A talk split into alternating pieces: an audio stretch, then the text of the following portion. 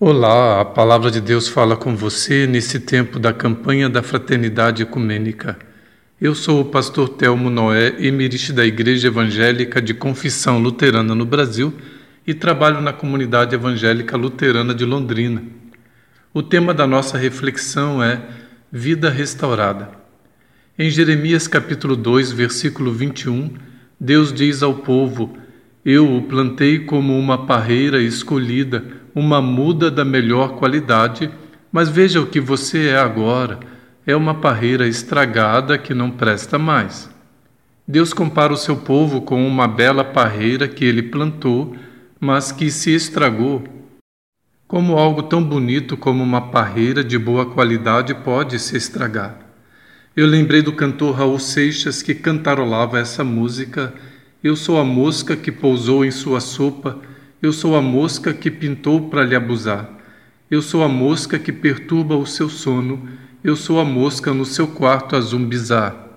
Eu fiquei pensando no pecado como sendo a mosca que pousou na nossa sopa, a mosca que retira a qualidade do viver, a mosca que tira a doçura das uvas e destrói a plantação de Deus.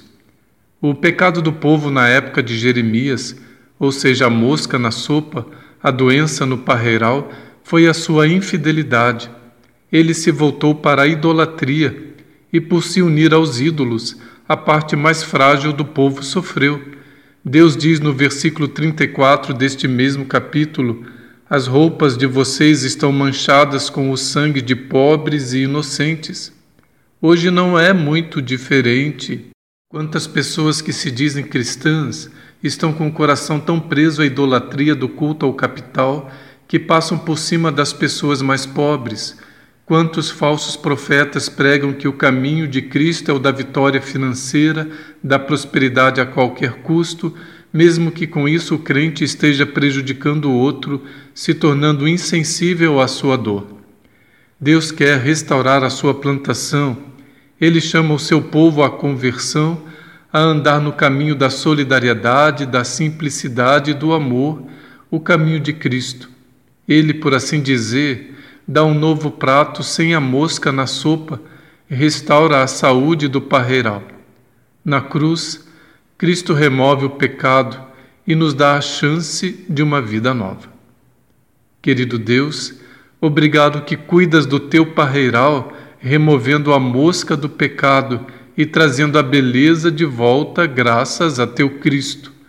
Ajuda-nos a andar nos passos dele. Amém.